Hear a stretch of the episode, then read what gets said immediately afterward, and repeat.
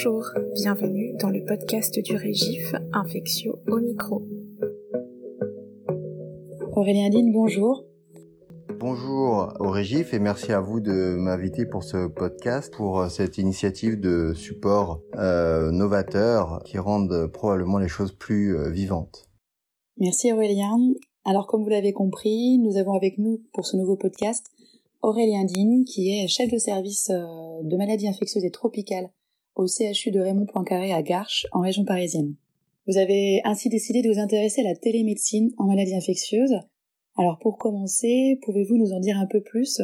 Euh, Pourquoi s'intéresser à ce sujet? Quel était l'objectif de cette étude?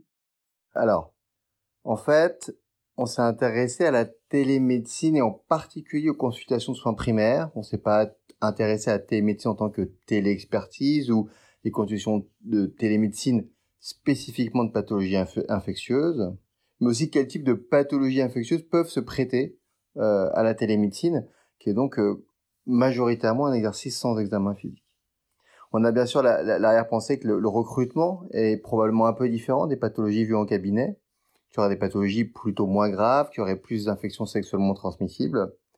Et bien sûr, euh, la question c'est aussi la sécurité de cette pratique, la qualité de la prescription antibiotique. Et on aimerait la comparer ultérieurement aux consultations en présentiel. Alors, comment avez-vous procédé? En fait, c'était assez simple. On a contacté la société Livy, qui est un des acteurs de télémédecine euh, en France, mais aussi en Europe. Il y a d'autres sociétés qui existent. Les médecins qui travaillent pour Livy doivent coder leurs consultations. On a donc euh, requêté à partir des codes euh, de la CIM10 qui correspondent aux pathologies infectieuses et on a euh, identifié sur leur base de données un certain nombre de consultations codées pathologies infectieuses et le type de pathologie infectieuse. bien entendu, un des biais principaux, hein, c'est la qualité euh, euh, du codage, qui est effectivement un, élément important à toujours avoir en tête quand on fait des analyses ou des études via la SIMDIS. Très bien. Combien de téléconsultations ont été ainsi dispensées entre janvier 2020 et décembre 2020 et quels étaient les principaux diagnostics qui ont été retenus? Alors c'était entre janvier 2020 et décembre 2020, euh, donc c'était vraiment la période Covid, ce qui vient probablement euh, biaiser un peu nos résultats. Mais en tout cas, on a retrouvé 142 000 consultations, dont quasiment la moitié, 49,7%, étaient pour une pathologie infectieuse. On voit que c'est vraiment un motif important de consultation. Alors bien sûr, il y avait énormément de Covid hein, qui représentait la moitié de ces consultations étiquetées pathologie infectieuse. La deuxième cause, c'était les infections respiratoires, et on imagine euh, il s'agit plutôt de, virose que de pneumonie. Et enfin, euh, les infections euh, urinaires ou IST avec les cystites, les urétrites, ou le motif douleur urétrale qui correspondait à 9,6% des motifs de consultation à l'intérieur du motif pathologie infectieuse. On avait des, après des causes plus mineures, un gastroentérite, colite spécifique, 8,2%, et enfin infection parasitaire, dont on ne sait pas encore bien ce que c'est et euh, qu'il faudra qu'on approfondisse, qui représente un peu moins de 4% des, motifs de consultation. Y avait-il des raisons ou des motifs différents entre une consultation et une, euh, enfin une téléconsultation et une consultation, disons, un peu plus classique? Alors ça, effectivement, c'est une question qu'on avait. On n'a pas fait d'études comparatives euh, en tant que telles. On n'a pas pris des cabinets et en même temps de la téléconsultation. On imagine euh, qu'il y a des différences. On imagine qu'il y a bien sûr euh, des infections qui sont moins graves. On imagine aussi qu'il y a beaucoup plus d'infections sexuellement transmissibles et c'est ce que ces premiers chiffres nous laissent euh, penser. Et, et, la deuxième chose, c'est qu'effectivement, il y a une question majeure qui est la question de, de, de sécurité pendant la télémédecine, puisqu'il n'y a pas d'examen clinique, il faut pouvoir savoir quand la téléconsultation n'est pas le bon outil et rediriger dans ce cas-là les patients vers une consultation en présentiel. Quels seraient alors les, avantages de la téléconsultation en maladie infectieuse après cette étude? Alors, d'après l'étude, on peut pas tellement répondre. Euh, euh, on n'a pas comparé, encore une fois, pratique en présentiel euh, et, et, téléconsultation. On peut imaginer que la téléconsultation, ça permet deux choses. Ça permet d'avoir un recours médical un peu plus immédiat pour des pathologies qui d'habitude sont pas forcément vues par des médecins. On imagine euh, des lésions cutanées, des IST, des patients qui s'auto-traitent ou qui consultent leur pharmacien. Là, on a un recours médical. Il faut faire attention que ça ne remplace pas des consultations présentielles quand celles-ci sont nécessaires, qui semble à mon avis une expertise qui reste importante. Bien entendu, les, outils de télémédecine vont se développer avec tout un champ d'investigation qui va être intéressant, qui va être l'apprentissage par le patient de l'autopalpation, de l'auto-examen avec ses limites hein, qui restent à définir, mais qu'il y a certainement une courbe d'apprentissage et des outils euh, euh, à développer. Il faut bien sûr que la téléconsultation ait des garde-fous et qu'on sache très vite réorienter les patients à avoir une consultation présentielle, ce qui est un avantage. C'est-à-dire que quelqu'un qui n'a pas bien évalué son risque, qui fait une téléconsultation, peut être redirigé vers un service d'urgence ou vers un, praticien pour une consultation présentielle.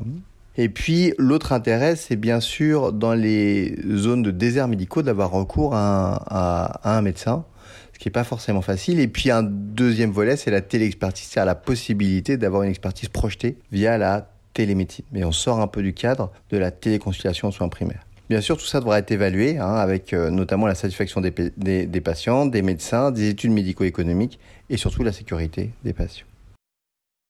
Quels en seraient euh, les risques? Quels seraient les risques bah, Les risques principaux, c'est bien sûr la sécurité du patient, c'est-à-dire euh, passer à côté d'une pathologie grave et parce qu'on n'a pas les outils, parce qu'on n'a pas examiné le malade. Alors sachant que maintenant il y a de plus en plus d'outils qui se développent, il y a des cabines de téléconsultation dans les pharmacies. Et, et, et c'est certainement le premier risque. Le deuxième risque, c'est euh, pour nous infectiologues bien sûr la surprescription, c'est-à-dire euh, le fait de ne pas voir le patient en présentiel peut inciter les praticiens à euh, prescrire pour se couvrir entre guillemets et justement limiter le risque, qui effectivement en termes de bon usage antibiotique euh, serait regrettable. Pour terminer, Aurélien, quelle est votre impression sur l'avenir de la télémédecine en maladies infectieuses? Et euh, avez-vous des propositions pour améliorer cette nouvelle pratique? Ça va évidemment se développer. De toute façon, la télémédecine va se développer parce que euh, les gens ont des agendas plus compliqués, disons en zone urbaine, et consultent ça comme on consomme, comme on peut consommer des services comme Uber, Deliveroo. Il y a, il y a une espèce d'appel à la consommation, mais qui permet aussi d'avoir rapidement un accès médical.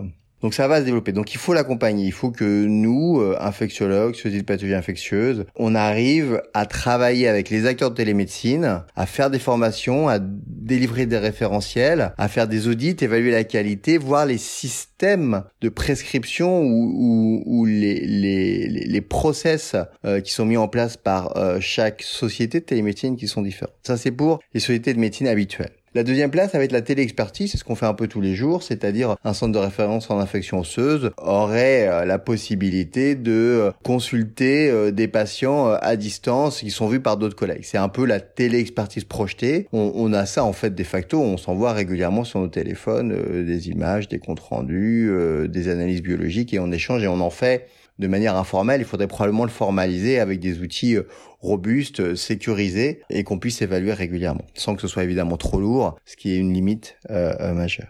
Et puis, bien sûr, ça permet aussi d'avoir recours à un avis spécialisé dans des zones pour lesquelles on n'a pas forcément d'infectiologue. Et je pense que le développement des outils, le développement de la médecine de l'autopalpation, notamment, va permettre de développer la euh, télémédecine. C'est en tout cas certainement quelque chose dont il faut s'emparer et a été créé récemment un groupe euh, au sein de la SPILF, ce groupe Infectiologie Digitale, dont le premier travail sera de réaliser un livre blanc de la télémédecine en pathologie infectieuse qui est piloté par Salam Abara, Jeanne Goupi et moi-même et j'espère qu'on pourra vous livrer nos premières réflexions en 2023 avec un texte euh, définitif, j'espère, ou une présentation complète au GNI 2023 de Grenoble.